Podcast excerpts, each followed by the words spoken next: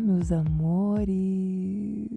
Estamos aqui, eu, vocês, em mais um episódio do seu podcast favorito de contos e áudios eróticos, né?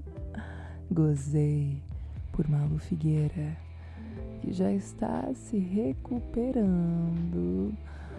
do Covid que finalmente me pegou.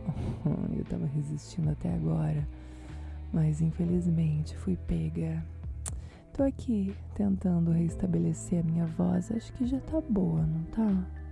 Espero que vocês não notem a diferença. E continuem se cuidando, viu, crianças? Hum.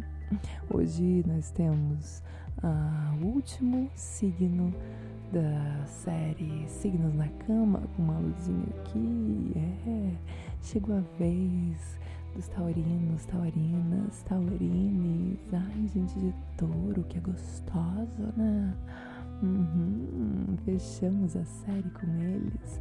Comecei essa série ano passado com gêmeos e fui fazendo a cada período de cada signo uma pílulazinha falando de como é cada um na cama.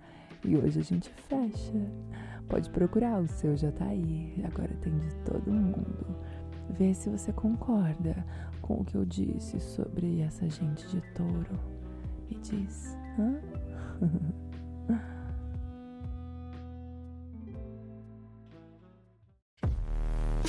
hum, pra transar com gente de touro, pode ser uma boa ideia incluir novos sabores durante o ato. Quem sabe umas frutinhas, um bom vinho, um chocolate, um frango assado. ah, brincadeiras à parte, gente de touro tem fama de ser gulosa, hein? Na mesa, na cama, no banho.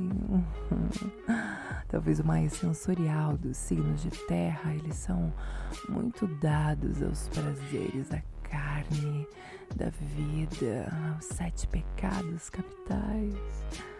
Mas tem preguiça entre eles também, né? Será que é essa a fama de bons de cama? Ih.